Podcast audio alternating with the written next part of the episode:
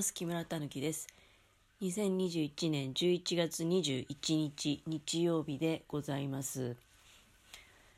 今ね仕事へ行く前の、まあ、ちょっとした時間なんですが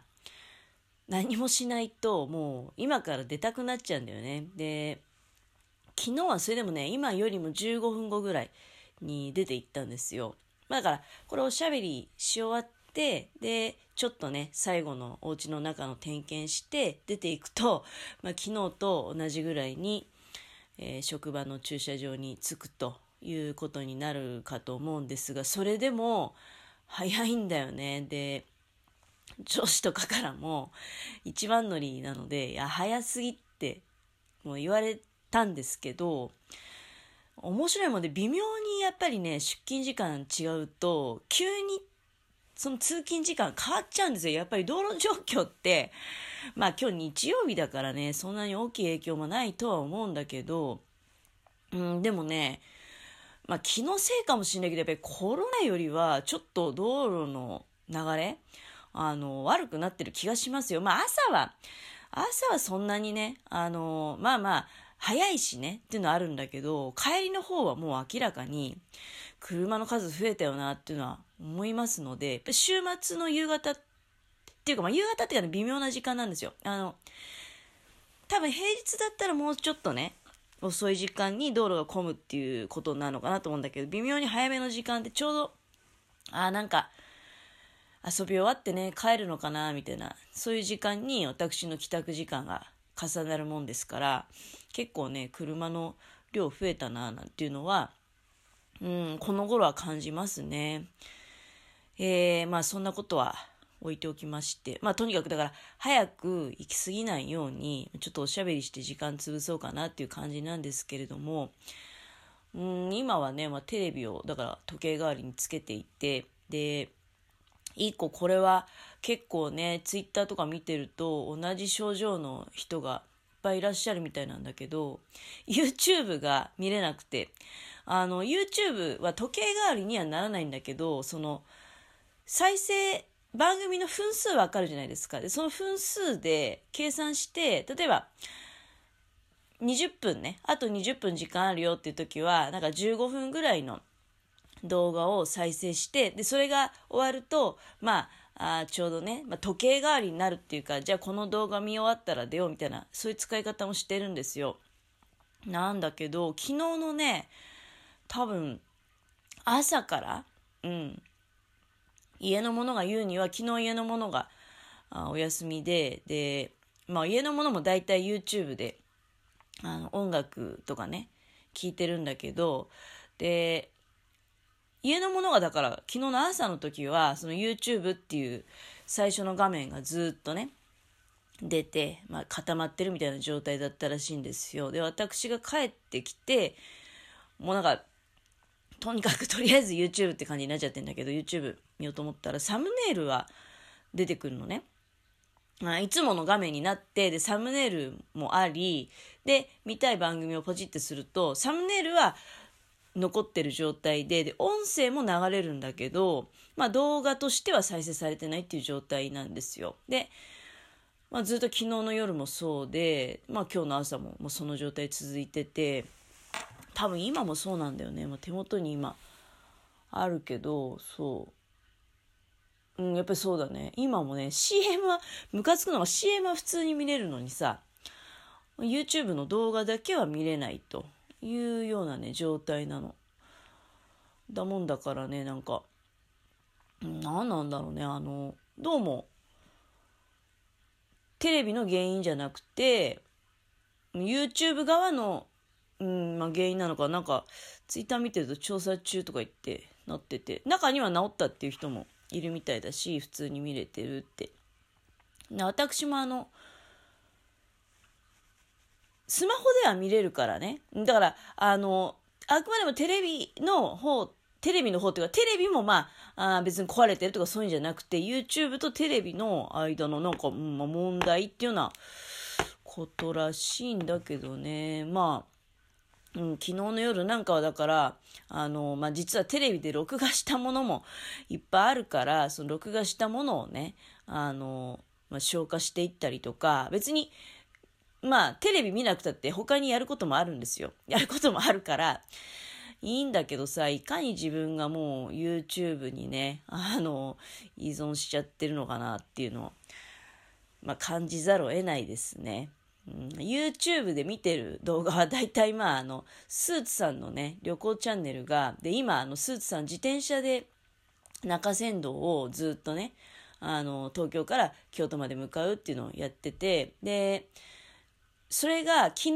まあ、公開される日だったんですよ。で、大体、まあ、昨日の段階で、その、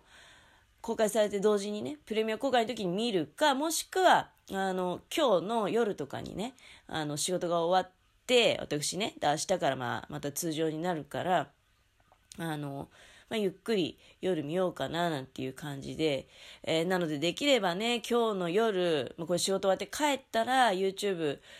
治ってるといいなっていうふうに思うんだけど、うん、なんか、まあ、どうしたもんかなっていうね、感じでございますね。で、まあ、ちょうど今、だから、まあ、久しぶりにテレビをね、見てますので、やっぱり野球のことでね、大谷さんのことで、大谷翔平さんが、あの、あれはどういうこと？私もあんまりね、野球は正直詳しくないんですよ。あアメリカンリーグでしたっけね？で、MVP を取ったっていう。まあでも、さすがに野球知らない私でも、これはね、あの、本当にすごいことだなっていうのは、それはよくわかります。あの、ニュースもまあ、もちろんね、もう、ずっと追っかけてるって感じですよね。今日の大谷翔平みたいな感じで。あそれを見るたんびに、ああ、この人は普通じゃないなっていうふうに、うん、いつも感じてました。で、まあ、あの方見てて私が感じるのは、すごく楽しんでいらっしゃるなっていうね、うん、なんかもう全てをね、楽しんでいらっしゃるなっていうのは感じますね。あの、まあ、私ごときがね、そんなことを、私の感じたことを言っても、何言ってんだっていう感じかと思うんですけど、なんか私ってスポーツに対するイメージ、私スポーツすごく嫌いで、あの、体育も子供の時1だったし、で、部活とかでね、なんか無理やりやらされるっていうのも、まあ、正直嫌いだったんですよ。私、最初通ってたあの、中学校は部活は自由で帰宅部だったんですけど、最初、最後の1年だけ通った中学校はもう部活が強制でね、で、大体スポーツしかないんですよ。もう最後の1年って言うとスポーツしか無理で、まあ、マネージャーやってたんですけど、あの、あるスポーツの。でもね、なんか、いい印象ないんですよ。なんかもう本当に、うん、なんか本当に好きでやってるのかなと思うシーンが多くて、まあもちろん試合で勝たなきゃいけないっていうのがあるけど、その、なんていうかな、まずはやりたいっていう思いと、それって別問題じゃないですか。もう初めから試合とかでね、勝つことありきで 部活に取り組むわけじゃないですか。で、例えば、人数が揃わないとかね、無理やり、あの、お願いしてみたりとか、で、集めてきた人に一生懸命、まあ、あやり方を教えてね、やっぱり試合に勝たなきゃいけない、勝たなきゃいけないっていう勝たなくたって私はいいと思っちゃうんだけど、その辺の温度差が私は結構多分、まあ、マネージャーやっててもね、うん、正直多分、浮いちゃってたかなっていう気はする。一応スコアブックとかの書き方は全部覚えて、まあ野球とかそういうんじゃないの。野球なんかとんでもないできない。だから、あの、もっと普通の、普通のっていうか、まああ、あここだったらマネージャーもいないし、みたいな感じで、まあ、マネージャー行ってもいいかなみたいな感じで入れてもらったんだけど、1年間でね、スコアブックの書き方を覚えて、スコアブックはまあ一生懸命書いてて、で、スコアブックを読んで、スポーツできないのにね、あの、ここがどうなんでしょうみたいな意見を言うこともあったね、考えてみれば。結局、スコアブックって、私が試合観戦する側として、その、スパイクが決まったのか、それとも相手のミスなのかとか、いろいろあるわけじゃないですか、考え方が。まあ、バレーボールのマネージャーだったんだけどね。で、あの、どういう風に見えたかっていうことを、なんか伝えることによって、なるほど、みたいな、あるわけですよ。うん、でも私なんか、スポーツ大嫌いなのによくそんな、1年間だけとはいえね、まして1年間だけだからね、スコアブック書いて、大した知識もないのにね、あの、これはスパイクが決まったんじゃなくて相手のミスです、みたいなことを言ったりするわけじゃないですか。で、まあ、逆に、スパイクが決まったっていうのも、そういう書き方もするわけですよ。まあ、あれ、もう今覚えてないけどね、とにかく、あの、いい印象がないに引き換え、大谷さんっていうのは、だからそれを、私のそういう思いを打ち砕くようなね、もちろん影ではとんでもない、もう本当に計り知れない努力と、それから苦労と、苦しみとかもあると思いますね。あの、怪我された時、期間もいっぱいで、手術ね、あの、受けられた時もあるし、だから、そういうのもほらニュースで私も嫌いながらも見てて知ってるわけじゃないですか。だけど、なんか全体的にその苦しみを、あの、多分、どうな、まあそういうの出されてる時もあるんだろうけど、私は見てないだけでね。でも、すごく楽しそうにやってるなって。まあ、今のこの最近の状況、それは楽しくなかったら嘘だろうって思うけど、でも、うん、やっぱりその楽しんだ人がなんか勝てるのかなみたいな、ちょっとね、そういう希望を 私が勝手に持たせていただいてるみたいなことはあございます。野球といえばね、あの、新庄さんも、うん、監督として、また日ハムにね、あの、まあ、監督として就任されてますけど、あの方私とちょうどね、丸1年ぐらい、あの方が年上49歳でね、あの、まあなんかだから自分と同世代の人が監督になったりとか、もうそういう時代が来ちゃったんだなと思って、だから半分落ち込んでるような、でも、新庄さんもすごく面白いから、なんか私野球も全然興味ないのに、大谷翔平さんとかその新庄さんのおかげで、まあ野球、だんだん興味ね、やっぱり持ってくるし、来シーズンなんかは、野球見ちゃうかもしんないねって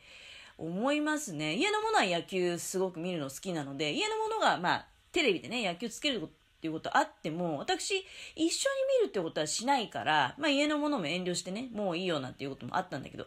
来シーズンは一緒に野球見ることが増えるかもしれないなと思いました。